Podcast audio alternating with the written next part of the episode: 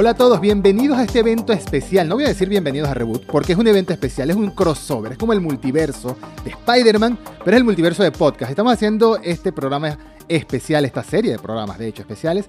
Hugo, de Las Cosas Random, y yo, Eduardo, de Reboot. ¿Cómo estás, Hugo? Pues muy bien, aquí estoy esperando a ver qué, sale de este podcast. ¿Qué, sale de este, este episodio? Pero ¿qué vamos a hablar? ¿Qué vamos a hablar el día de hoy específicamente? A ver, hoy específicamente eh, vamos a. Porque hemos estado haciendo un ejercicio de, revisionado de toda la saga de Spider-Man, de todas las sagas de Spider-Man, y hoy concretamente vamos a hablar de la primera saga de Spider-Man, de, la de, Sam Raimi, perdón, y de la de Tobey Maguire. La de Sam, la dirigida por Sam Raimi, protagonizada por Tobey Maguire, que se llevó a cabo, se estrenó entre los años 2002 y 2007. Pudo haber seguido, pero cierta escena de jazz en cierto club de jazz, mejor dicho, parece haber matado esos planes de una cuarta, una quinta, spin-off y todo lo que iba a ser. Mira, eso parecía que iba a ser la, primera mega franquicia de superhéroes a, este, a esta escala, ¿no? Porque por más que sea Batman, en su momento, fueron varios actores. Fueron dos con Tim Burton, fue George Clooney, fue Val Kilmer. Pero algo así, el mismo actor, los mismos actores manteniéndose durante tantas películas como lo que es hoy en día ya el pan de cada día para nosotros, iba a ser esta película. Pero comencemos por el principio. Vamos a hablar bueno, de la trilogía realmente, ¿Realmente tú consideras que esta fue la primera que abrió el melón de los superhéroes o fue X-Men en 2000? No, no, no, no, no. Buena pregunta. El melón moderno, o sea, yo quito las Batman porque para mí las Batman no es lo que sentó las bases del, del toda la movida esta de los superhéroes. Yo creo que fue X-Men, que, salió tan bien la primera, y eso que no es súper buena, pero salió tan bien y yo creo que a partir de ahí en Sony se, atrevieron a sacar su Spider-Man un par de años después. Estoy de, estoy de acuerdo. Yo creo que las de Batman, sobre todo las de Burton, tienen mérito de haber despertado el interés en el cine de superhéroes, ¿no? Moderno, porque ya existían cosas muy, muy antiguas, muy de Obviamente no podemos menospreciar a Christopher Reeve y su trilogía de Superman, sus cuatro películas de Superman, perdón. Pero el interés en los superhéroes modernos, y estamos hablando del año 90, 89 y 91, que eso ya no es, no es muy moderno que digamos, pero ese interés lo despertaron las películas de Batman. Pero lo que tú dices, de haber abierto las puertas de verdad al, al interés de franquicias como tal, de trilogías, bueno, veintitanto películas que lleva el universo Marvel, sí, tienes razón. Fue la primera película de los X-Men y por consecuente la segunda y la tercera. Con todo lo mala que sea la tres, siguen siendo películas que tienen... Sin ellas no existirían muchas cosas de lo que vemos hoy en día en el cine. De hecho, de lo que domina hoy en día el cine. Porque todo el mundo quiere películas de superhéroes. Todo el mundo quiere participar, todo el mundo quiere cobrar esos cheques gordos. Christian Bell dijo, bueno, ya ha pasado suficiente tiempo desde que hice Batman, ahora me voy a Marvel a ser de villano en Thor. Así que todo el mundo quiere eso. Pero... Keanu, Reeves está, venga a llamar a la puerta de decir, es que quiero salir en Marvel, quiero hacer una película de Marvel. Qué raro que todavía no lo han llamado, honestamente. Qué raro, sobre todo estando en la boca de todo el mundo con John Wick y bueno, ahora con Matrix, pero más que nada con John Wick. es que debe, debe de ser algo gordo, algo bueno. Yo no, yo no cogería a Keanu Reeves para hacer de Adam Warlock o cualquiera de estos. No sé, porque me suena que Adam Warlock va a ser muy cortito y yo creo que Keanu Reeves se merece ser un superhéroe de medio largo recorrido. Sí. Creo. Sí, puede ser. Hay, habían rumores de que Keanu Reeves estuvo en conversaciones, quién sabe, no, no, se, no se va a saber nunca, quizás algún día él mismo lo diga, estuvo en conversaciones para hacer de Moon Knight, que es la serie que está ahora protagonizada por Oscar Isaac, que se estrena en 2022, en algún momento de 2022. Pero sí, tiene, ese tipo de actores tiene que ser un perfil alto. Y en su momento, Tobey Maguire no tenía un perfil, muy alto, pero era perfecto para ser un personaje como Peter Parker, ¿no? Este Peter Parker... Era desconocido, creo, ¿eh? Creo que además se la jugaron mucho. Bueno, vamos a centrarnos, ¿no? Sí, sí, sí. Intenté conectar ahí. ¿Cómo la llamas tú? ¿La trilogía de Raimi o la trilogía de, de, Tobey Maguire? La trilogía de Tobey. Sí, ostras, yo la llamo la de Raimi, no sé por qué. Asocio, asocio más a, a, Raimi que a Tobey Maguire. Y ya ves tú, que, la cara visible es él. Claro, es como la trilogía de Raimi, la duología de, de Garfield y ahora la trilogía de Holland, por, por la cara visible. Pero ciertamente, si hay algo que hay que remarcar, en estas películas en concreto, en la trilogía de, de Tobey Maguire, en la trilogía de Raimi, es que el estilo de Sam Raimi es lo que le da vida a estas películas.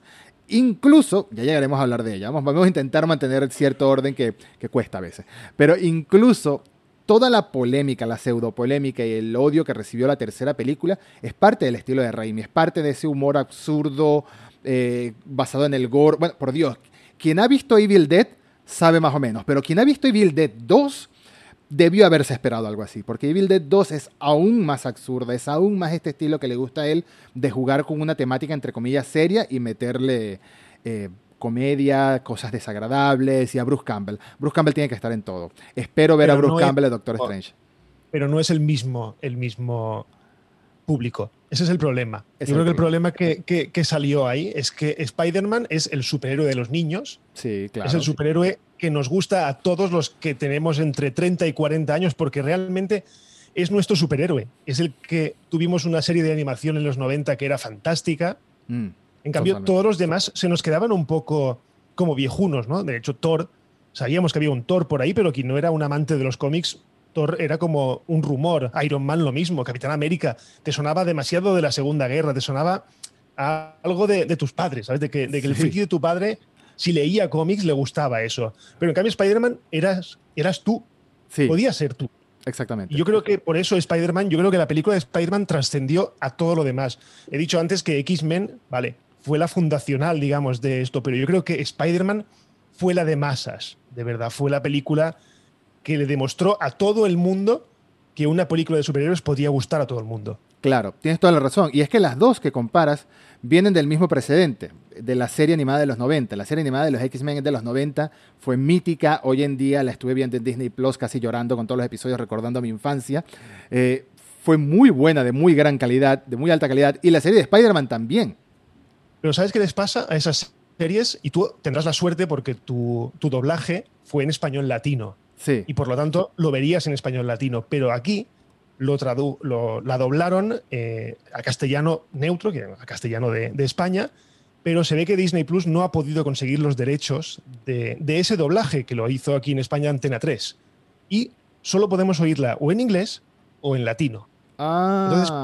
pierde, un poco la magia. O sea, por muy puristas que seamos de, de, la versión original, yo los dibujos los vi en castellano y mi mente rechaza cualquier cosa que no sea la voz de Peter Parker en, castellano. Claro, Claro, claro, tiene sentido. Es como, a mí me costó un poco, por ejemplo, yéndome como siempre por la tangente, eh, ver Dragon Ball Super, porque la vi en japonés y me tardé como 30 episodios en hacer el cambio del chip, porque yo estaba acostumbrado a la voz de Mario Castañeda, que es en Latinoamérica, en México, quien le dio la voz en, en, latino a Goku durante todo Dragon Ball Z. Entonces sí, es un, es un tema de nostalgia, pero aún así ambas series venían de tener una gran fanaticada. Y la, y la serie de Spider-Man, como bien dices, es que el simple hecho de que sea un chico de clase baja, de un pueblo que estudia, que trabaja, que le va mal en el trabajo porque está haciendo cosas de superhéroe, que le va mal con las novias, que no tiene novia al principio, todo es tan es tan, como dicen, como dicen en Estados Unidos, tan relatable, tan identificable. Uno es tan fácil identificarse con él que es, el, es por él,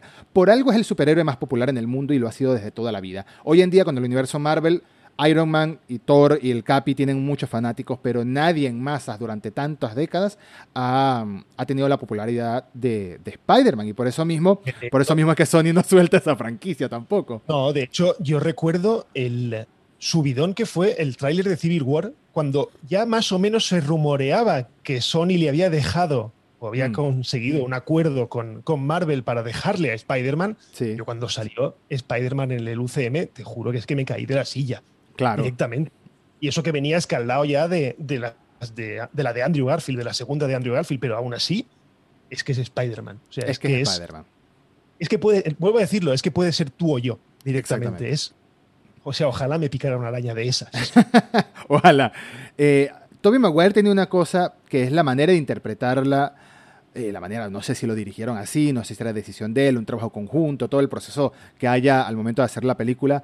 Era un Peter Parker muy ingenuo y muy inocente. Pecaba mucho de eso. Y torpe, por supuesto. Mientras que Andrew Garfield lo tenemos mucho más carismático. Y Tom Holland es como un punto medio entre los dos. Por eso es que me gusta Tom Holland. lo único que no me gusta de Tom Holland es que necesito verlo crecer en el MCU. Necesito que ya deje de ser ese, ese que tienen que llevar de la mano. Y espero que No Way Home, al momento de grabar este episodio, no lo hemos visto. Espero que No Way Home dé un paso hacia adelante en ese sentido. Pero Tobey Maguire, aún así, lo hizo muy bien con el personaje. Lo hizo muy bien. Eh, todo ese elenco era de primera.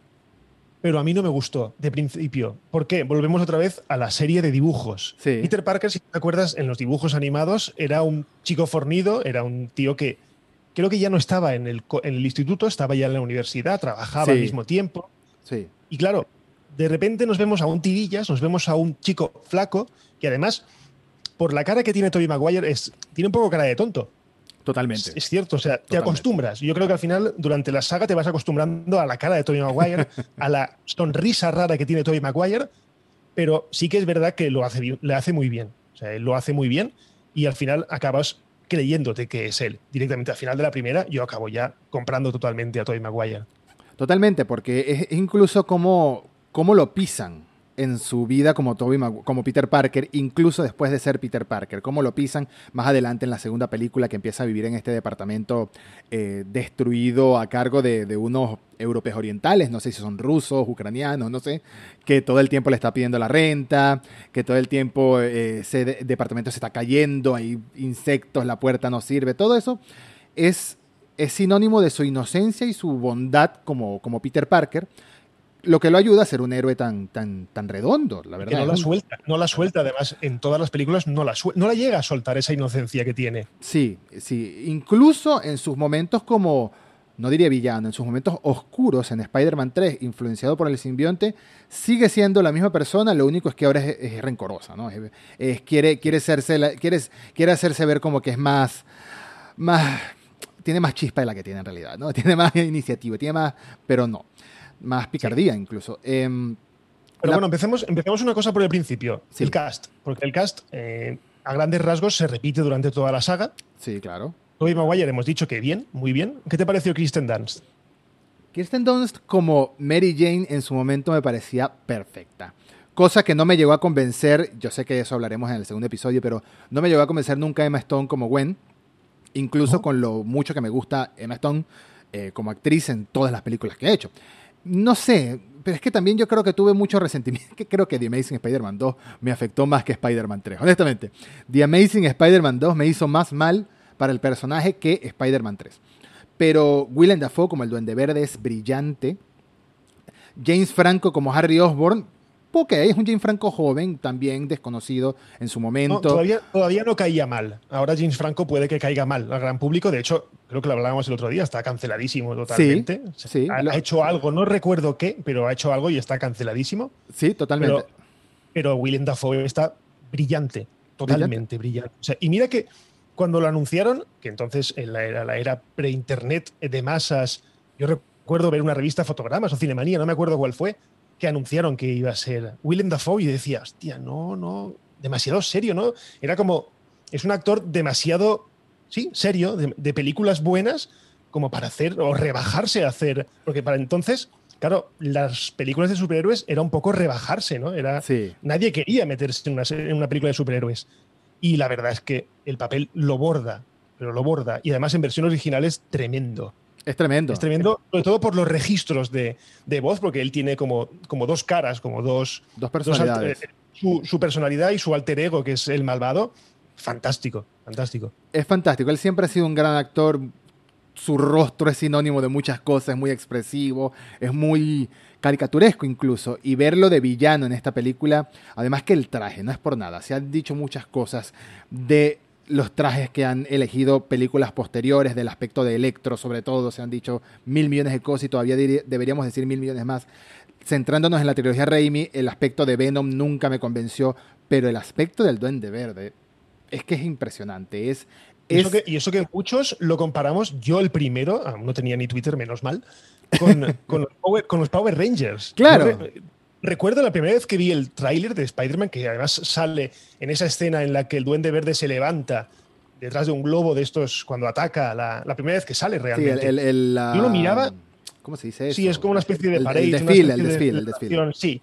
Y, y, cuando lo vi, yo digo, ¿pero esto qué mierda es? O sea, este que duende. Claro, nuevamente influenciado por los dibujos animados de que el duende verde, evidentemente en dibujos animados puedes hacer lo que te dé la gana. Claro. Era un tío con la cara verde. Claro. Pero claro, luego pensado a posteriori dices, claro, ¿cómo, ¿cómo, narices van a hacer eso sin que quede ridículo? Sin que quede un Willem Dafoe con la cara, con la cara verde. Pero yo creo que lo solucionaron muy bien. Pues no es por nada, pero con la cara que tiene Willem Dafoe, quizás hubiese funcionado. no, pero el traje, el traje, el tema es que el traje daba miedo. La cara daba miedo. Uno como, o sea, dependiendo de la edad que lo veas, de que lo hubieses visto la película por primera vez, intimidaba bastante el traje. Y fue un gran villano. Y yo creo que, hablando en general de las tres películas, lo, lo, que mejor hace la primera película es centrarse en un villano, lo que mejor hace la segunda película es centrarse en un villano, lo que peor hace la tercera película es querer hacer demasiadas cosas al mismo tiempo. Y ese es el gran fallo. Es lo que eso es lo que me preocupa tanto de la nueva. ¿De No Way Home? Sí. Lo único que, digamos, me salva de ese pensamiento es que ya han presentado a todos esos. Mm. Y no hace falta su introducción, que es probablemente lo que peca la tercera, que es que tiene que presentar a tres villanos y por favor, no lo haces bien con ninguno. Pero bueno, en la primera, ya te digo, presentan tan bien al personaje, tan, tan bien, tan bien, tan bien. Además, súper contextualizado con el, porque tú ya sabías de los dibujos quién era Norman Osborn, quién era el, jefe de Osborn. Pero para contextualizar ese traje ridículo, se inventan la trama del, de la desarrollo de armamento militar, correcto, Y, de que, y de que ese traje realmente era el traje para un super soldado de los Estados Unidos. a lo Capitán América. Ya, lo compras, correcto, ya lo compras, sí, porque es un suero, al final no deja de ser un suero del super soldado verde. Sí. Pero me gusta, me gusta mucho. Y luego en actores secundarios ya la tía May era exactamente como yo me la imaginaba, era una viejecita con el pelo blanco y el tío Ben, pues igualmente, era un viejecito entrañable. No llega a ser, era el típico americano de pueblo, ¿sabes? Este, no sé, simpático, bonachón. Sí. Y que, y que me encantó. de hecho, me, supo muy mal que muriese, y aunque ya lo sabía. Sí, aunque todos sabíamos que iba a morir el tío Ben, pero era como. Era como tan cariñoso el tío Ben. Era como tan. Sí, sí, tenía tan buena personalidad, tenía tan, tanta bondad que es la que le inculca a Peter y es la que incluso intenta es lo que le quita la vida, ¿no? Al final y al cabo. Es lo injusto de su muerte, que lo que le quita la vida a él, es el intentar hacer que el ladrón reflexione lo que se está haciendo y deje de lado su acto criminal. Pero eh, los dos villanos de las dos primeras películas funcionan a la perfección y en gran parte para mí es por los actores. Yo no recuerdo haber visto a Alfred Molina en otro lugar más que en Spider-Man 2 antes de ver Spider-Man. No lo recuerdo. Lo que sé es que... Sí, Indiana Jones. Ah, en Indiana Jones, cierto. Sí, era la el de la 1, la 1, en Riders of the Lost Ark, en, en busca claro, de la Claro, era uno de los. Es el que acompaña, el que lo acompaña en la cueva de la pelota. Por supuesto, por supuesto. Y luego creo que hizo alguna película. De hecho, yo recuerdo, hablando de cast, y ya pasando, si eso a la segunda, vamos saltando, eh, que le hicieron perder mucho peso porque se había puesto muy gordo mm. para hacer la película de Frida. La película esta con Salma Hayek, creo que hacía de su marido. Y estaba, yo he visto imágenes de la película y estaba muy gordo. Y se ve que le, dijeron, chaval, ponte, ponte en forma. Y de hecho, en la película no está flaco. No, pero, es pero es la contextura que uno asocia con el Doctor Octopus también. Pero otra vez volví a levantar la ceja, influenciado por los dibujos animados con el Doctor Octopus, eh, con el Doctor Octopus, de decir, hostia, este es Alfred Molina y no lo veo, no acabo viéndolo. Yo siento que se comió el personaje. Y yo siento que la 2 es tan buena en gran parte por lo buen villano que fue Octopus. A mí, a mí me convenció desde el primer minuto, te lo confieso. Y la escena, del, y la escena del tren, la escena del metro, es lo, que, lo que termina de sellar esta como una gran película de un superhéroe, de verdad. De un superhéroe que, la escena inspiraba a la gente. Es algo, es algo increíble. O sea, la escena del tren, yo cuando estaba mirándolo le decía a mi chico, yo digo, mira, por favor, esta escena que estás viendo aquí, esto es historia del cine del cine de superhéroes, pero historia del cine. No, literalmente. O sea, es que llegué a emocionarme viendo el, tramo final cuando está él con las, con las telarañas intentando parar el tren, de verdad. O sea, es que esa escena. Qué maravilla. No han logrado, creo yo, replicar algo así en el cine de superhéroes. Y lo han intentado. Mira que lo han intentado. Yo creo que lo que hemos visto son guiños, ¿no? Como en, en Homecoming, en Spider-Man Homecoming, que vemos a Peter intentar que el barco que está destruido por la mitad se vuelva a unir, que lo ayuda Iron Man. Es un bonito guiño, pero una escena original como esta, una escena heroica como esta de un superhéroe tan humano como es Spider-Man, que por más que tenga sentido arácnido, que por más que tenga lo que sea, es muy humano, fue brillante. Es que es bonita porque además se le, no lleva la máscara porque se le ha roto, de, se le ha quemado de, unas chispas. Eh, la gente lo ayuda, le dice, no, no te preocupes, no vamos a decir nada. O sea, es que es, a mí se me puso la piel de gallina, además la vi el otro día y se me puso la piel de gallina de decir, por favor, o sea, qué peliculón es la 2. La 1 es buena. la 1 es, buena, la 1 es una película fundacional, pero la 2 es brillante. Es, es, una película brillante, no tiene la losa de presentarnos al personaje, lo cual mm. es maravilloso, o sea, no tiene esa losa Que por cierto, ¿qué te pareció la, presentación de los orígenes de la primera? O sea, ¿qué te pareció el cómo consigue el ser Spider-Man? Porque hay algunos cambios. O sea, ellos hablan, cuando va a visitar esa exposición de, arañas, son todas genéticamente modificadas. Sí. Estuve leyendo que es que lo cambiaron porque dijeron, vamos a ver, si fuera una araña radioactiva, lo mataría directamente, lo picaría y lo mataría. Vamos a intentar que sea un poquito real. Sí, le intentaron dar un poquito más lógica al, asunto, pero a mí me parece que quedó bien, que para adaptado a, la, gran pantalla, adaptado al cine, adaptado al live action, queda bien. No queda tan caricaturesco, incluso siéndolo, porque al final sigue siendo una ridiculez que te pique un insecto y te dé sus habilidades. Eh, sigue siendo ridículo, no, no en el mal sentido de la palabra, no estoy usando ridículo de manera despectiva, sino de ridículo, de gracioso, absurdo. Pero toda, todo el viaje de Peter al principio, durante los primeros 30 minutos aproximadamente, desde que lo conocemos y es el chico al que le hacen bullying, que está un Joe Manganelo ahí, joven también haciendo de, Flash, sí, em, hasta que em, obtiene el traje, hasta que se hace el traje real de Spider-Man, es un viaje, a mi parecer, que es el es que tengo muchos años sin ver la de Andrew. La, voy a ver para grabar el segundo episodio, obviamente. Voy a ver las dos de Andrew. Ay, Dios mío, me voy a Yo he visto la primera. Yo tengo muchos años sin ver. La, primera de Andrew la he visto tres veces, pero no recuerdo bien. Creo que resume un poco más el viaje del origen de, Peter hasta Spider-Man, si no me equivoco. Más o menos. Pero más o menos es, es, En tiempo, más o menos es lo mismo. Es la primera media hora de la película. Acá siento que es una curva que está muy bien hecha entre. Em, el ego del chico que acaba de obtener este poder hasta la caída al mundo real al ver la tragedia de, la muerte de su tío. Entonces son, son buenos detalles. A mi parecer, toda la primera película es redonda por eso, porque vemos la historia de origen de un héroe y al mismo tiempo la historia de origen de un villano, porque si hay algo que me, me, me sorprendió para bien al respecto de este Norman Osborn en comparación con la serie animada es que hasta a este Norman Osborn lo iban a echar de su empresa. Siendo el genio que es, lo iban a echar de su empresa, lo menosprecian los otros accionistas. Vemos aquí esta, esta especie de batalla de, las empresas y los inversionistas avaros que lo que quieren es más dinero, que no les importa, ya lo que ven es un nombre, quieren votar al fundador, más o menos como... Ojalá Steve Jobs hubiese hecho eso, Hubiese inyectado el suelo y hubiese matado a todos. Se inyectaba un cero de manzana, sí, de manzana radioactiva. Pero... sí, está, la motivación está muy bien. La motivación de. Porque no es un malo random, no es un malo de. Venga, ahora de repente ya eres malo. No. O sea, te están. Estás dejándote la vida. Es la empresa que tiene tu nombre y te echan. Algo que pasa mucho. Sí, sobre todo en Estados Unidos, cuando son eh, corporaciones con consejo de administración, pasa mucho. Y en este caso, yo creo que es la guinda para decir que os den. O sea, claro. no. Cuidado que, cuidado que a Elon Musk lo echaron de Tesla.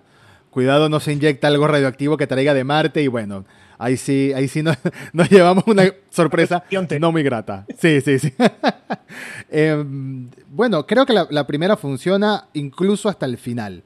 El final de la película a mí me pareció fantástico que sea el mismo Norman Osborn el que acaba con su propia vida de una manera tan eh, torpe, en medio de ira, en medio de mucha ira, intenta matar a Peter, Peter salta y bueno, porque que terminara muerto en su principio me chocó, en el principio recuerdo que me chocó, pero el que no haya sido Peter Parker me pareció que era lo ideal, porque ya Peter había matado a alguien, eh, accidentalmente, entre comillas, al ladrón, que es que lo dejó caer, lo pudo haber salvado, que eligió no salvarlo es otra cosa, pero me pareció que marcaba las puertas a una buena secuela en la que ya sabíamos por los dibujos animados que Harry iba a ser el siguiente duende, ¿no? Que Harry sigue los pasos de su padre. Ahora. además, eh, tarda, tarda. Me gusta. Me gusta eso de que tarde. Me gusta también. Me gusta que no sea en la segunda. Me gusta que en la segunda sigan trabajando en la rabia del personaje, en la rabia de yo creo que tú has matado a mi padre. Sí. Spider-Man no me ha dicho lo contrario, por lo tanto sigo creyéndolo, pero tengo otro villano. Tengo un villano que evidentemente se lleva la película a, a las espaldas, pero Mientras tanto, James Franco pues, va cargándose de razón hasta esa escena que hay dentro de la segunda película, en la que él ve a su padre y se carga el cristal y ve que hay un almacén de, pelotitas naranja maravillosas. De calabacitas. De calabacitas. Creo que, no lo, creo que no lo dijimos al principio de este episodio, pero creo que está más que claro que siempre pensamos en hablar con full spoiler de las tres películas y de las siguientes dos películas y de todo, porque o sea, son este es un recorrido nostálgico y revisionado que estamos haciendo junto a ustedes, que nos escuchan. Pero yo creo, que es necesario hacerlo. yo creo que yo me lo planteé un poco como una broma, de decir, mira, voy a ver todas las películas de Spider-Man, mm. pero realmente es como un ejercicio necesario porque de los cinco villanos confirmados ya en la película, sale cada uno de una película. Sí. De la primera película sale el Duende Verde, de la segunda sale Octopus, de la tercera sale Sandman, sí. luego de la primera de Garfield sale el Lagarto y de la quinta, o sea, de la, perdón, de la segunda de Garfield sale Electro. Por lo tanto, es que yo creo que necesitas verlas todas. Y yo creo que la, eh, Marvel asume que las hemos visto todas ya. Por supuesto. No, no, es que en eso estamos de acuerdo. Marvel ya llegó a un punto en que asume que tú tienes que ver sus cosas para entenderlas, la, mayoría al menos. Aunque no sean sus cosas, porque en este caso es peligroso, no son sus cosas. No son sus cosas. Pero hay que también recordar. Lo que pasa es que el hype, y ahora hacemos un pequeño paréntesis, el hype es tan grande con la película de Spider-Man 3, de, de Far From. No, no Way Home. No Way Home. Es tan bestia que me da miedo. Es que me da miedo, de verdad. El tengo más hype que con Endgame. Te, lo juro, ¿eh? O sea, también. estoy en ese punto. Yo también. Que estoy muy hypeado. Ayer se filtró la, la banda sonora. O sea, estamos grabando esto un día 7 de diciembre. Ayer se filtró la banda sonora entera. O sea, Sony, por favor, ¿qué haces? O sea, ¿te conectas desde el Starbucks para subir las cosas o qué? Es que no entiendo. No, no. Ay. Siri, Siri te está hablando. Siri no quiere spoilers. Cuidado, Siri, con los spoilers. De verdad. Mira, tienes, razón, pero al mismo tiempo hay que recordar que es que No Way Home tampoco es de Marvel. Técnicamente sí, pero al mismo tiempo técnicamente no. Es de Sony Pictures en trabajo con Marvel. Es este matrimonio extraño que hay entre ellos dos, que es como un sí pero no. Pero... Me a partir de la 2, si miras los créditos, ya está Kevin Feige por ahí. No, por supuesto, por supuesto, como productor ejecutivo. en, la 1, en la 1 no estaba, en la 2 ya estaba por ahí. Hoy en día están dando entrevistas juntos Kevin Feige y Amy Pascal. Juntos. por la cuenta que les trae, ya tienen que hacerse la pelota uno al otro. Sí, sí, sí. ni uno puede soltar a Spider-Man y el otro debe dejar que Spider-Man se, se vaya solito un matrimonio de conveniencia y, o sea, es, nos odiamos, pero nos tenemos que aguantar directamente. Ya hablaremos en el episodio de Tom Holland, que nos centraremos en, las dos películas de Tom Holland, un poquito de lo que teorizamos al respecto del futuro de Spider-Man y de todo lo que se ha hablado ya en, ya en entrevistas oficiales, ¿no? O sea, se ha dicho mucho. Pero lo que quería decir es que apoyo completamente lo que mencionaste acerca de Harry Osborn y de Jane Franco en, la segunda película, que aunque sirve de villano de la película, al fin y al cabo, porque él financia a Otto Octavius para que mate a Spider-Man directamente. Em, obviamente después descubre que es Peter y todo. Lo, financia cuando ya. Eh, cuando ya. Descubre que es, malo. No, cuando ya es malo. sí, pero cuando ya es malo directamente, porque él, empieza financiando a. Al científico. Sí, claro. un proyecto, digamos, de fusión, de, energía eterna y todo eso. Es después cuando. Pero además, no, él no sabe que es Peter, que es Peter Parker. No, lo sabes al final Claro, él le dice, tráeme, si traes o si buscas a Peter Parker, encontrarás a Spider-Man porque él lo que le jode toda la película es que eh, su amigo es el que le está haciendo las, películas, las fotografías a Spider-Man. Tiene que tener algún tipo de relación. No hemos, no hemos hablado, pero J.K. Simmons es maravilloso. Por supuesto. J.K. Simmons es la representación. J. Jameson es mm. maravilloso porque es histriónico hasta decir más. O sea, en la serie no era así. En la serie era imbécil. Directamente era un director de, de, periódico que siempre estaba en contra de Spider-Man. Pero aquí es que lo eleva a la máxima potencia, además con una soltura y con una actitud que es, es, maravillosa, de verdad. es que no, no, puedo, de verdad, es que me, me, flipa mucho él y su segundo de a bordo, que es el hermano de Sam Raimi. Sí. Que siempre sale por ahí de vez en cuando. Sí, sí, totalmente. Eh, eh, es un personaje que valía la pena que volviera y yo creo que a él lo contrataron para regresar en el universo Marvel antes de inventarse todo este tema del multiverso incluso, porque en su momento él, él sencillamente es un periodista de un medio digital tipo al de la derecha, tipo, está como imitando a Alex Jones, que es un tipo muy polémico de, Estados Unidos, y es una parodia de este personaje. Ahora, en la tercera película, entrando en la tercera película, ya después de todo lo que nos plantean la primera y la segunda, yo creo que lo que. Ya la segunda nos planteaba que había un, que había un futuro para, para Spider-Man más allá de la 3. Sobre todo porque conocemos al Dr. Connors en la segunda película. Y eso no era un cameo nada más. Ese era un personaje que nos están presentando para más adelante decir que está experimentando con reptiles. Sale, dos veces. Las dos. Sale la 2 y la 3. Nos, nos lo están presentando para más adelante decir que bueno, está experimentando con reptiles y Lagarto, hola Lagarto. De hecho, el actor ya estaba firmado para la cuarta película y estaba, dice, muy entusiasmado, ha dicho en varias entrevistas, no me sé su nombre, lo siento. Pero em, la tercera, siento, la tercera siento que, como lo decía hace rato, intenta hacer demasiado al mismo tiempo y ese es su principal problema. Yo creo, primero, que la... porque, primero porque desaprovecha demasiado a un personaje tan importante para el canon de, de Spider-Man como es Venom, como es el simbionte se resta toda la historia original de que el hijo de JJ Jameson lo trae del espacio. Venom era para que fuera el villano de la película. Él. Él y ya. Ahora te digo, eh, yo cuando vi Spider-Man 2, que sale ya el hijo de J. Jonah Jameson, que es el que se va a casar con Mary Jane, que eso pasa exactamente igual en, los, en la serie de dibujos animados. Claro. Y claro, yo pensaba que ahí estaban estableciendo las bases para que pasara lo mismo que pasó en la, en la serie, que es que el hijo de J. Jonah Jameson se va a la luna o no sé dónde y allí se encuentra el simbionte y se lo trae. Claro. Yo pensaba que era eso, porque no tenía sentido, una vez vista la 3, no tenía sentido que me presentaran a este tío y luego no lo usaran, pero bueno, lo que fuera. Yo he estado leyendo, ya hace tiempo que estuve leyendo sobre el tema, y es que Sam Raimi no quería a Venom. Sam Raimi no quería hacer una película de Venom, él quería hacer una película centrada en James Franco, en Harry Osborn. El problema está en que gran parte del fandom, y ya estamos otra vez con los de siempre, ¿vale? los que hacen daño, el fandom tóxico, exigía a Venom, necesitaba tener a Venom. ¿Qué pasa? Que él dijo, vale, pues ¿queréis a Venom? Pues hala, tomad a Venom. Y por eso Venom es lo que es en la película, que es un cameo de 10 minutos. Sí. Porque realmente, o sea, eh, Eddie Brock es un mierda, directamente. No, no, es, no es un tío fuerte como es ahora, por ejemplo, el de Tom Hardy, o como era el de los dibujos animados. claro. Un tío, fuerte, no, ahora es un tirillas, un desgraciado de la vida. Desagradable, además. Sí, efectivamente. Y el origen del simbionte es totalmente random, o sea, totalmente. O sea, está él con Mary Jane y cae un meteorito. Y de ahí sale el petróleo ese negro. Parece, una, parece hasta una venganza, ¿no? Parece yo, una consecuencia. sí, o sea, yo creo que es. Si queréis, lo voy a hacer, pero lo voy a hacer mal. Lo voy a hacer mal y os vais a joder, porque yo no quiero hacer una cuarta. Yo creo que él estaría ahí ya diciendo, no quiero una cuarta, cuatro películas son demasiadas, lo hago mal, y de hecho fue la que más recaudó de las tres. O sea, fue el bombazo padre. Pero, eso, es, eso es por legado, ¿no? Si ves la 1 y te gusta, ves la 2 y te gusta, vas a ir a la 3. No es por mérito propio, lamentablemente.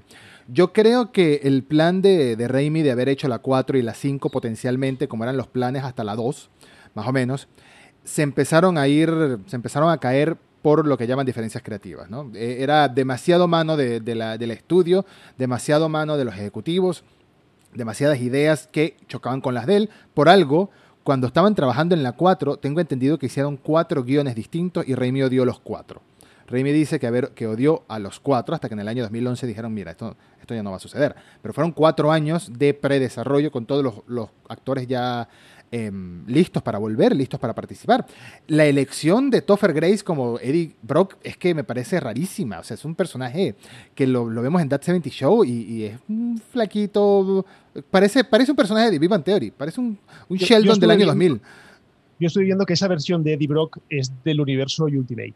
Eh, bueno, como todos sabéis, y si no lo sabéis, os lo digo ahora, Spider-Man tiene muchos universos, ¿vale? De hecho, hay una película fantástica, maravillosa, que se llama Spider-Man Un Nuevo Universo, o Spider-Man Into the Spider-Verse, que te explica un poco eso. En el universo Ultimate, que es uno de los universos, Eddie Brock es un tirillas. Eddie Brock es un tío flaquito. Entonces, se ve, que, se ve que lo cogieron de ahí, lo que es el concepto del, tonto, más, más o menos el tonto. Sí, pero bueno, el, tonto, porque intenta em, seducir a, la, a, Gwen Stacy, que es la hija del capitán Stacy, y, le dice, no, que esa noche maravillosa que pasamos juntos. Y ella le dice, nos tomamos un café, ¿de qué estás hablando? es, ridículo, es ridícula. Es, que esa escena es totalmente ridícula. Además, me da mucha rabia que presenten a Gwen Stacy ahí, porque además, que o sea, aparte de que le cambian el orden cronológico, porque Spider-Man es antes novio de Gwen Stacy mm. que, de, que de esta, que de... de Mary Jane. De Mary Jane, porque Mary Jane, según los cómics, creo que nunca va al instituto con él. Mm. Algo que sí que están haciendo otra vez con, en la saga de Holland. Pero aquí, eh, la que tenía que haber sido novia era Gwen Stacy. Lo que pasa es que la mainstream, evidentemente, es, es, MJ. De toda la vida. Pero, pero, me molestó mucho porque digo, ahora la sacáis Y yo mira que tampoco había leído muchísimos cómics, pero, joder, ¿quieres otra novia? Saca a Felicia Hardy. Claro. Que de hecho, que de hecho sale. A ver, no, perdón. No, iba a salir. Me, iba a he ido a The Amazing, No, es que me he ido a The Amazing Spider-Man 2, que sale Felicia Hardy. No, Felicia Hardy estaba confirmada para salir en Spider-Man 4 y se estaba hablando, imagínate tú, se estaba hablando de un spin-off de Black Cat, se estaban hablando de spin-off y de películas laterales a Spider-Man, pero Raimi obviamente al final no al final no vio la luz y decidieron hacer un reboot. Yo creo que ese es el mayor fallo de la película 3. Intenta hacer demasiadas cosas. Hubiese funcionado muy bien. Hubiese funcionado muy bien Sandman y Harry solos. Sí. Porque tiene, tiene un eh, Sandman un poco mejor explicado, tiene una motivación. Sí. Es que Venom no tiene ninguna ese, es el principal problema de Venom eh, en general. Y es que el, origen se lo pone el simbionte, no lo pone el personaje. Claro. Entonces, aquí, claro, es un moco, un moco negro que cae del cielo que, te hace un traje chulísimo, porque de eso no hemos hablado, pero a mí el traje de, de Tobey Maguire es el mejor traje de todos. ¿Te parece? O sea, yo las escenas de cerca en la que ves que el, traje tiene como relieve. Sí, textura, la, la, telaraña negra es, es como superpuesto al traje, a mí me parece maravilloso. De hecho, luego el de Garfield lo he visto y esos zapatitos de claqué no me gustan nada. sí, el, sí. De, el de Holland, es que el de Holland saca tantos trajes que al final. Claro, no, necesitan vender muñecos. Sí, pero que el de Tobey Maguire realmente se mantiene igual todas las películas, salvo que se le pone negro. Exacto. ojo, Qué guay. Qué guay por fin ver el traje negro de Spider-Man en el cine. Sí, sí. Creo, que fue lo, creo, que fue lo, único bueno. ¿eh? Te lo dije por Twitter el otro día, creo, o lo puse yo en el, especial que estoy haciendo en Twitter. Y es que es lo único bueno de la película. Y lo mm. bien que quedan los pósters. El póster de mitad Spider-Man con su traje ah. clásico, el póster eh, y la mitad con el traje negro, queda fantástico. Pero no lo sé. Yo creo que, yo creo que aquí hay mucho Aquí hay consecuencias de todas estas diferencias creativas entre Raimi y los estudios. Aquí hay esta metida de mano de obligarlo a incluir a Venom en la película. Quizás Venom hubiese funcionado muchísimo mejor contando una película solo con él como villano y ya. En un universo que ya tiene varios personajes conocidos, por supuesto, pero solo con él como villano. Una película, un Spider-Man 3 que sea el Duende Verde segunda parte, esta vez el hijo, junto a Sandman, un villano que creo que es el personaje mejor desarrollado de toda la película, porque tiene un pasado vulnerable, tiene una conexión con el tío Ben, un poquito forzada, un poquito rebuscada, pero queda bien, queda bien al final. Esa escena de que Peter lo perdona, todo eso me, me pareció que, que, es que si le restaban a Venom y le quitaban todo el, el, Peter Parker emo, el Peter Parker fanático de Erasmus, si le quitaban todo eso, quedaba bastante, bastante decente una película ahí de fondo que hubiese ofrecido más. Pero. Me encanta, me encanta porque obviamos eso del, Peter Parker emo, porque lo, hemos obviado. lo que hace que nos dé un derrame cerebral a todos cuando vemos la tercera película. O sea, es tan ridículo. Porque mira que es lo que he dicho antes. Tobey Maguire le da ese aspecto un poco de pardillo, un poco de sonrisa así como de tonto. Pero es que lo que hacen en Spider-Man 3 para mostrar que, que Peter Parker es malo o, regulín, joder. O rebelde. es que además cambia automáticamente de una escena a otra el pelo.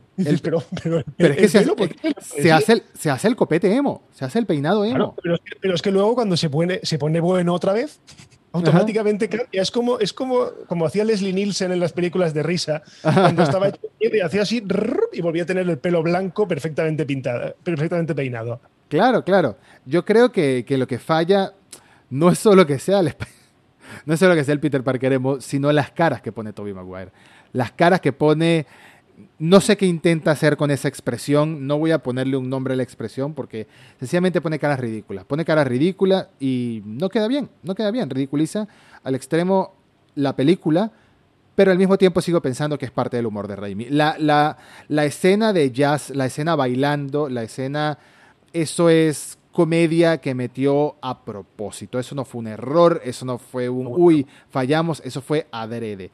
100% adrede la firma de un director que le gusta jugar con la comedia y con lo absurdo, incluso en películas que habla de eh, satanismo o de muertos vivientes o de lo que sea, como es eh, Evil Dead. ¿Qué sé yo? cuando vi, yo a Raimi de, eh, al Raimi de Evil Dead en la escena de Spider-Man 2? cuando está el Doctor Octopus en, la, en el quirófano. Ese momento en el que el Doctor Octopus se carga a todos los médicos de la sala y además muy mal, o sea, se los carga, pero en plan, en plan feo. No ves, realmente no llegas a ver nada, pero es que ves a una tía que se escapa con las uñas, o sea, que, se deja las uñas en el suelo. Eso es tan Evil Dead, eso es tan de, del Raimi gore, del Raimi eh, salvaje. Sí, sí. yo creo que ahí es cuando más lo vi. Es una de las mejores escenas eh, en ese sentido. De verdad que Spider-Man, no sé, ¿qué podemos concluir con la trilogía de Spider-Man de Tobey Maguire? Que fue un antes y un después para el cine de superhéroes, es una cosa que está clara. Ayudó a hacer un antes y un después junto con los X-Men, que también llegó primero la primera película de los X-Men, pero marcaron las bases. Que por cierto, ahora que dices X-Men, tú sabes que estuvo a punto de salir Lobezno. ¿Ah, En Spider-Man 2. ¿Ah, sí? Resulta que él, estaba, no sé si grabando, no, no estaba grabando, pasó por Nueva York en la, por las fechas en las que, en las que estaba él, eh, se estaba grabando Spider-Man 2 y hubo una llamada telefónica de, Sony a Fox diciendo, oye, ¿nos dejáis a, a Lobezno? Y dijeron que sí, pero ¿qué problema hubo? Se ve que no encontraron el traje. Se ve que entre el, espacio de tiempo entre la 1 y la 2 o la 2 y la 3 de, de X-Men no encontraron el traje a tiempo para, decir, venga, pues que haga un pequeño cameo. Hubiese sido glorioso, desde luego. Hubiese sido glorioso, ese hubiese sido el multiverso realmente. Casualmente, años más tarde, eh, Hugh Jackman, eh, Wolverine Logan haría un cameo muy breve en X-Men First Class antes de unirse a, los, X-Men, ¿no? a los mutantes. Eh, Pero además, una, una, cosa, hablando tú de crossovers y todo eso, hay muchísimas referencias a DC en la primera película de, Spider-Man, en, la de, la de Sam Raimi, en la que estamos hablando, hay un mogollón de, que claro, no, sabes, realmente no llegas a saber si es que existen de verdad o es que existen los cómics de Superman y de Batman. Sí. ¿Sabes? Pero es súper gracioso porque hacen referencia a ellos. Igual que en la 2, por ejemplo, no sé si te acuerdas, en la 2 hay un momento en el que está el hermano de Sam Raimi y J. Jonah Jameson buscando el nombre para el Doctor Octopus. Claro, claro, que dicen Doctor Strange. Doctor Strange. Y dice, está muy guay, pero ya está pillado. Ya está pillado, sí. ¿Está pillado dónde? Y entonces no te dabas cuenta, ¿sabes? Y dices, ostras. Ese, ese, fue un bonito, un bonito detalle, un bonito guiño para los fanáticos que más adelante se convertiría casualmente en una realidad. Y hay otro muy chulo, y hay otro muy chulo además, en la primera, cuando él está intentando sacar la, la, que no sabe sacar las telarañas porque esa es otra historia. Y es que aquí Spider-Man la genera, eh, digamos, naturalmente la telaraña, algo que no pasa en los cómics. Poco asquerosito, pero sí. En los cómics usa cartuchitos, aquí no, aquí la saca. Pues hay un momento en el que Spider-Man hace Shazam. Sí. Y dices Shazam y dices, ostras, ¿en serio? Me voy a la cabeza porque, claro, entonces en 2002 yo ni idea de todo esto. Claro, claro. cuando lo vi el otro día dije, me cago en la leche yo no sé si, no sé si quieres concluir con, esto. ¿Qué esperas tú de si se llegase a dar, recordando que esto lo estamos grabando antes del estreno de No Way Home, este episodio en concreto, ¿qué esperas tú de Toby Maguire, del Peter Parker de Toby Maguire en No Way Home? ¿Qué papel generaría? ¿Qué papel tendría este personaje? Y la misma pregunta nos la, nos la haremos en el siguiente episodio, pero sobre Andrew Garfield. Ahora es sobre el Peter Parker de Tobey Maguire. ¿Qué papel tendría? Yo creo que, yo creo que a Tobey Maguire le toca el Peter Parker triste. Mm. Le, le, toca el Peter Parker Con que se le ha muerto. Con que se le ha muerto, no lo sé, pero que se le ha muerto Mary Jane. Mm. Creo, ¿eh? Yo creo que ese Peter Parker está jodido y está jodido y el duende, yo creo que ese duende le ha matado a alguien. No sé por qué, me da, me da el pálpito de que, de que el Spider-Man este va a ser el atormentado. Claro. Puede que no, puede que me equivoque y luego sea el otro, porque si al otro ya veremos, pero se le muere alguien. al nuestro no. Este Spider-Man no se le muere nadie. Sí. sí, totalmente. No lo sé, lo veo, lo veo que le, por, por edad, lo veo por, por nostalgia, yo creo, y por que él querrá a lo mejor ser, eh, digamos, el que le dé el tono más dramático al personaje. No sé por qué, porque es el que siempre ha estado dispuesto, el que no ha despotricado de Sony nunca. No podemos decir lo mismo de Garfield. Yo creo que va a ser el Spider-Man atormentado. Sería, un buen giro. Me gustaría, muchísimo. No se me había ocurrido, pero sería un buen giro. Sería un buen giro para su Peter Parker, sobre todo porque casualmente hubo algunas fotos de él caminando en las cercanías de estudios que pueden o no pueden significar algo. Y estaba así como sin afeitar, como Peter B. Parker en, Into the Spider-Verse. Sin afeitar, así despeinado, con un café en la mano. Entonces, quizás sea la onda del, del, del Peter triste. En el caso de Into the Spider-Verse fue porque lo dejó Mary Jane. En este caso, puede que una tragedia sea, sea una buena manera de comparar. Tienes razón, no lo había visto. En los dibujos muere, en los dibujos llega a morir. sí, por supuesto, por supuesto. Entonces, yo no, yo no, es que no sé, es que, ¿sabes qué pasa? Que veo la saga de Tobey Maguire tan centrada en, el, en la serie de dibujos. Sí. Prácticamente todo está muy basado en la serie de dibujos. Excepto Venom. Que no me extrañaría. Además, eh, esta Kirsten Dunst ya ha dicho millones de veces, pero yo creo que a esta sí que lo dice de verdad, que no va a salir. Sí. Por mucho que la vieran, que la gente dijo que la vio junto a la chica que hace de, de novia de Daredevil, la vio por ahí cerca, pero vamos a ver, es que ahí se graban películas, no me jodas. Claro, claro, claro. Tú estar trabajando. ¿Sabes? o, esperando a su marido, que, me encanta, porque el otro día que su marido es este que es como el Matt Damon de Hacendado, este de marca blanca. no, pero Jesse Plemons es un gran actor. Jesse Plemons es un gran actor. Por cierto. Pero yo digo que es el, el este de marca blanca. Completamente off topic. Se estrenó hace poco una película en Netflix que se llama El Poder del Perro. No tiene nada que ver con superhéroes. Muy buena película. Muy buena película. Sí, sí muy buena película. Eh, no tiene nada que ver con superhéroes. No tiene nada que ver con, no tiene nada que ver con perros, casualmente, tampoco. Pero recomendada la película. Sale, Doctor Strange. Sale Benedict Cumberbatch, sale Jesse Plemons y Kirsten Dunst que ahora trabajan les gusta trabajar juntos desde que se conocieron, me imagino, en aquella temporada de Fargo, que fue donde se conocieron y coincide más o menos con el matrimonio de ellos. Y fueron novios Toby Maguire y, y, Kirsten Dunst hasta el principio de la segunda. Hasta el principio. de hecho, eso fue una preocupación, se ve que bastante fuerte, porque cortaron justo antes de empezar a rodar la, la segunda. Y el, drama, el drama. Pero yo creo. y por cierto, un, pequeñísimo inciso último, y es que tú sabías que iba a ser DiCaprio. Eh, eh, Peter. Supe que hubo conversaciones, más no sabía que si estuvo cerca de hacerse. Se ve que estuvo muy cerca y al final, eh, digamos que él cedió y le dijo, y dijo al estudio, coged a mi amigo, porque son muy amigos. Son muy amigos. En la vida real son muy amigos. y de hecho, Tobey Maguire solo había hecho la maravillosa La Casa de la, la Nor, perdón, las normas de la Casa de la Sidra, una película súper bonita con Charlize Theron y, este, ¿cómo se llama? El de Nolan. El de Nolan. Michael Caine. Michael Caine. El de, Michael Caine, el de Nolan. Iba a decir Christian Bale, pero no, también Michael Caine es más de Nolan. Es, más de Nolan. Michael Caine. Pues era totalmente desconocido. Entonces, nada, eso. Un buen, un buen detalle, un buen detalle y que nos trajo a un una versión del personaje diferente a la que veníamos acostumbrados de ver en la, en la serie animada, pero que se, se, logró, logró darse su lugar, logró hacer su versión que uno lo reconozca, sobre todo si crecimos en esa época o si teníamos cierta edad en esa época de haberla ido a ver al cine.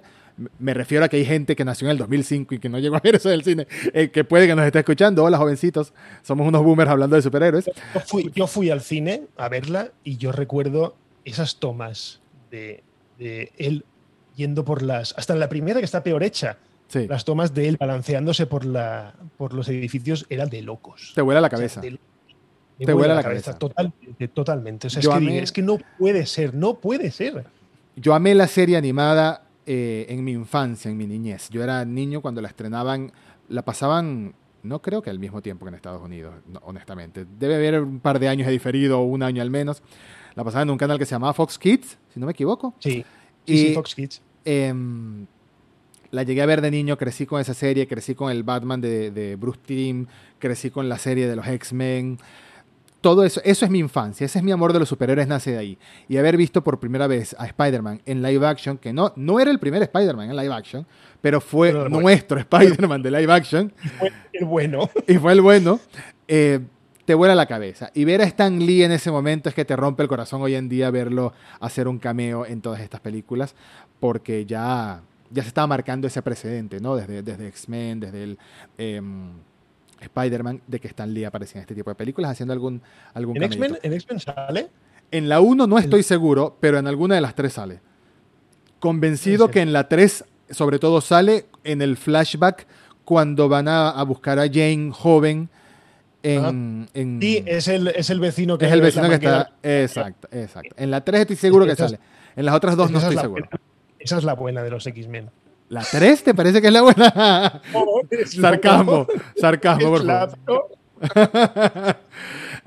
Le pasa, es, es, Por eso me da miedo también la de, Far, la de, la de No Way Home. Volvemos a lo mismo. La tercera parte parece que está maldita siempre. es verdad, es que no, no, Menos Thor, que fue como el, resurgir de, el resurgir. Thor. En este caso eh, me da miedo. Es que tengo muchísimo miedo. Es que no, no, me cabe en la cabeza que no me guste. conozco gente que odia a Thor Ragnarok, ojo que dicen que mataron al personaje porque lo hicieron muy gracioso. A mí me parece una celebración esa película. si quiero, si quiero un Thor más oscuro, sí, yo también. Si quiero un Thor más oscuro, me voy al cómic y listo. Acá esto es el disfrute total. Amo esa película. Te voy a ser sincero, es la película que más he visto del universo cinematográfico de Marvel, porque cuando estoy de mal humor, me la pongo. Así como me he puesto Deadpool varias veces.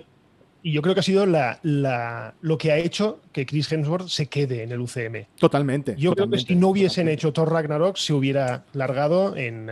Vamos, después de las Vengadores se hubiese ido. Él no hablaría tan él no hablaría tan fuerte, tan mal de, de, Thor 2, de Thor de Dark World, pero se sabe que no está contento con esa película. A diferencia de Christopher Eccleston, el que hizo del, del, del Elfo Oscuro, el Doctor Who número 9. Ya sabía que, ese ya sabía que no lo volvían a llamar. dice que es la, una de las peores experiencias que ha tenido en el cine en la vida, que odia esa película, que la detesta, que es una basura. Por, cierto, hablando de gente que va y viene, y volvemos a enlazar para terminar con, con Spider-Man, tú sabes que estuvieron a punto de echar a, a Tobey Maguire. No supe pues después de la primera, esto me encanta porque es como salsa rosa, ¿sabes? Del, cine. después de la primera, él se dio cuenta, porque él cobró por la primera, creo que fueron 7 millones de dólares. ¿7 o 5? No me acuerdo. Y se ve que se cabreó porque ciertos productores, que se ve que no tenían nada que ver, se llevaron una cantidad de dinero bestial. Entonces, ¿qué dijo? Quejarse de que se había cansado mucho en el primer rodaje y de que quería más dinero. Pues estuvieron a punto de largarlo y de hecho barajaron a Jake Gyllenhaal para el papel de Peter Parker. Estuvieron a punto de firmar, solo que al final se ve que la gente de Tony Maguire le llamó y le dijo, oye, recula, recoge cable, por favor, y pide perdón, y pidió perdón pidió perdón a, Sony y de hecho le pagaron, creo que fueron 17 millones de dólares entonces, ¿sabes? Hablamos en 2004 que por la segunda ya cobró 17 kilos. Sí, sí, por eso. Por eso es que lo vimos tan tranquilo después de Spider-Man 3, sin hacer muchas Pero además es gracioso, es maravilloso porque luego Jake Gyllenhaal ha salido en Spider-Man. O sea, es que todo, todo el círculo se cierra. O sea, es que claro, si, pones, si te pones a pensar, ya no quedan actores para, para fichar. No quedan muchos. Hay tantas no quedan películas que va, no quedan. No quedan muchos. es muy fuerte. Estaba viendo una entrevista el otro día, sí, mayores más que nada, estaba viendo la entrevista el otro día que uno de estos entrevistadores de talk show estadounidenses le preguntaba a Denzel Washington, hey, ¿por qué no has estado en una película de Marvel? Y le dice, bueno, es que no me han llamado, pero si no, yo estaría feliz de la vida, estaría ahí. Pero no quedan muchos, no quedan muchos que no estén dando el salto entre algo como una película de DC, un proyecto de DC, una serie de DC, o un proyecto de Marvel, serie o películas, o un proyecto de alguna de estas eh, editoriales independientes, como todo lo que es The Voice y, y, de la serie de Watchmen, por ejemplo. Queda, que es de DC, Tom, Hanks, queda Tom Hanks, queda DiCaprio, queda Denzel Washington. Denzel Washington. Keanu Reeves. Y Keanu Reeves, que está llamando a la puerta cada vez que, con un ariete ya directamente para que lo cojan. Sí, sí, sí. Porque, porque al final, yo creo que este. Eh, Keanu Reeves ha cogido la, la opción de decir, oye, yo voy a hacer cine alimenticio a muerte, voy a hacer sagas, que me llaman las Wachowski, pues otra vez, no pasa nada, que no tiene sentido, no pasa nada. Que por cierto, ¿qué opinas tú? El otro día leí una cosa en Twitter y tenía mucha, mucha razón. Ponía que Warner debería replantearse estrenar Matrix Resurrections una semana después de, de No Way Home. Que debería retrasarla. Eh, es complicado. Yo huelo, que se va a pegar una hostia gorda. Ojalá me equivoque, ¿eh? me equivoqué con Dune. Yo pensaba que Dune no iba a recaudar casi nada y Dune ha sido un éxito. Fue un éxito moderado. ¿Por qué? Porque recordemos que estamos en el año 2021. ¿Y a qué me refiero? No, no estoy hablando de cierto virus. Estoy hablando de que el año pasado Warner Media anunció que todas sus películas se iban a estrenar en simultáneo en cines y en HBO Max en Estados Unidos y Canadá, nada más. En Estados Unidos y Canadá. Pero es, un, es, un, es, una taquilla muy importante, Estados Unidos y Canadá, para, es lo que llaman ellos la taquilla doméstica. Entonces, yo creo que eso es lo que salva un poco a Matrix, al menos en ese territorio. El decir, bueno, pero en HBO Max la está viendo mucha gente. Pero es que nada, no existe una película de todo el año 2021 que tenga las expectativas y el hype más alto que Spider-Man. Y como bien tú lo dijiste, tú dijiste hace un rato que la estabas esperando más que lo que esperabas Endgame en su momento. Y yo creo que todo el mundo está de acuerdo con ese sentimiento. ¿Por qué? Porque es más importante que Endgame. No necesariamente es que sea más importante que Endgame. Es que ya Endgame demostró lo que, lo que son los crossovers en Marvel. Entonces ya tú sabes lo que pueden hacer. Ya tú sabes lo bien que pueden salir las cosas. Y acá me estás presentando villanos de tres universos distintos, aunque bueno, por ahora hemos visto solo de dos universos. Falta ver qué villano del universo de Holland está en la película sabes que va a ser algo grande, sabes que va a ser algo grande, sabes que va a ser algo significativo y no sé, yo estoy tan emocionado con esa película que espero así sea que se abra un portal del Doctor Strange y enfoquen y, esté como en ¿Quién mató a Roger Rabbit? esté una versión animada de Spider-Man de Miles Morales de, de Into the Spider-Verse ahí, salude y se vaya. Así, un crossover, animación, live action. Yo espero de todo. Que si no se da, me va a defraudar la película. No, no me va a defraudar. Yo voy a jugar la película por lo que sea. Pero de cruzar los dedos y de desear lo que vaya a suceder, espero un millón de cosas. Es que yo quiero que sea la buena de Marvel. Es que el otro día tú y yo hablando de Eternals, sí. yo te lo, ya te lo dije, es que quiero que sea la buena, porque después de las tres que hemos tenido, que solo salvo Shang-Chi un poco, mm. eh, necesito que sea la buena. Necesito que vuelva. O sea, yo creo que Spider-Man es el único que me puede ahora sacar del pozo en el que me encuentro con, con Marvel. Que, por ejemplo, estoy viendo Hawkeye con mi hija y me está gustando, pero me está gustando normal. Sí, sí. Las series WandaVision me gustó, bien, me gustó Loki también, con sus más y sus menos, me gustó. What If, bien, está, está entretenida. Pero Marvel no, me está emocionando. Bueno, Falcon y el Soldado de Invierno me pareció totalmente random. No me gustan los Descartable. No me gustan, y ese es el problema, que no me gusta, o sea, no quiero una, yo no quiero una cuarta película de Capitán América, no me hace falta, pero bueno, ojalá me la vendan bien. Entonces necesito que Spider-Man, que es mi superhéroe, me haga volver a, ilusionarme con, con, Marvel. Ojalá. Porque ahora mismo, ahora mismo eh, yo estoy en un punto, yo no sé si me estoy haciendo mayor, no lo sé, ¿eh? te juro que estoy en un punto en el que necesito que algo me emocione como me emocionó en la silla, en la butaca del cine, ver Endgame. Sí. O Infinity War, que para mí es mejor Infinity War que, que Endgame. Estamos de acuerdo. Estamos de acuerdo. mejor. Una cosa, para, terminar, vamos a hacer una, tanto en este episodio como en el siguiente, tú has dicho, eh, tú me has lanzado la pregunta de qué Spider-Man me... ¿Qué pienso? ¿qué, papel va a tener Spider-Man? El, de Tobey Maguire. Y yo, ya sabiendo los villanos de las dos sagas que ya conocemos, ¿quién crees tú que va a ser el villano que aporte el universo de, Holland? El villano Porque debe de haber uno. Yo creo que debe de haber uno el universo de Holland. Tenemos hasta si es ahora. Que, si es que aporta alguno, a lo mejor no aporta ninguno. No, sí tiene que aportar alguno. Sí tiene que aportar alguno. Estoy convencido. Tenemos hasta ahora a eh, Electro, Duende Verde, Octopus y Sandman y Lagarto que apareció en el tráiler. No lo han mostrado detalladamente, pero está en el tráiler. Ha salido, ha salido, ha salido en, un, en un spot ya de oficial. Que además el J. Simmons dice, ¿eso que es un dinosaurio? O sea, sí que. Ah sí que está confirmadísimo que es. Yo no creo que sea misterio, porque no sé. Está muerto. Está muerto, ¿no? Se supone que, se está, supone que está muerto, pero quién sabe, es misterio. No, esa es la duda que hay. Mm, dudo, dudo, pero las opciones para mí están entre o misterio o presentar por fin a ese villano que ya nos dieron a entender que existía en la primera película, pero todavía no ha aparecido como villano como tal, que es Escorpión, que estaba en la mm. cárcel junto con el Vulture de Michael Keaton. No creo que esté Vulture, porque Vulture ya sé que va a estar en Morbius, ¿no? Entonces, no creo que esté en esta película. No lo creo. Para mí está entre Misterio o Escorpión, que debute en esta película. Yo creo eh, que será Misterio, Mm. Yo y quiero que sea Venom.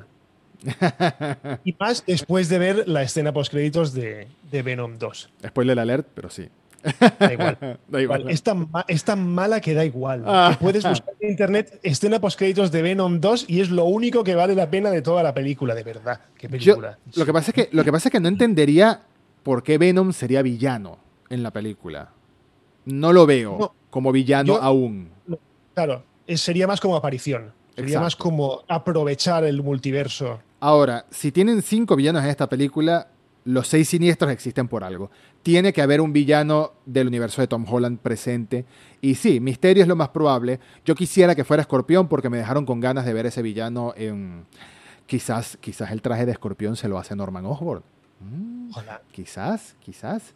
Ya, ya hablaremos al respecto, ya hablaremos al respecto. Lo que sí tengo la duda es de cómo nos, volviendo a la saga de Maguire, y ya para finalizar, que hemos dicho ya para finalizar como cinco veces, por cierto, cómo Norman, cómo Norman Osborn, que se supone que está muerto, aparece en esta película, ya nos lo explicarán. Hay muchas preguntas, afortunadamente al momento... Alfred Molina también muere. También, por supuesto. Octopus también muere, es, lo que me está mareando muchísimo. ¿Por qué dos que están...? Porque Sandman no está muerto. No, él se fue. Sabemos que no está muerto. Y de los otros ya hablaremos en la, en la, en, el episodio de las The Amazing. Pero es que el Duende Verde y el Octopus están muertos. Esas son muchas preguntas las que tenemos y afortunadamente falta poco tiempo para que las respondan. Así que yo creo que ahorita, ahora sí, ahora sí nos despedimos. Hugo, ha sido un placer comenzar este multiverso de podcast entre las cosas random y reboot. Eh, nos vemos, bueno, nos vemos en el próximo episodio de aquí nada. Ponte las pilas, que yo ya he visto la primera de Amazing. tengo, que verlas, tengo que ver. Ay, Dios mío, de Amazing Spider-Man 2. tengo que verlas. A todos los que nos escuchan, recuerden que pueden encontrar los dos podcasts, tanto Reboot como Las Cosas Random, en Spotify, en Pocket Cast y en cualquier aplicación de podcast. Hasta la próxima. Igualmente, hasta la próxima.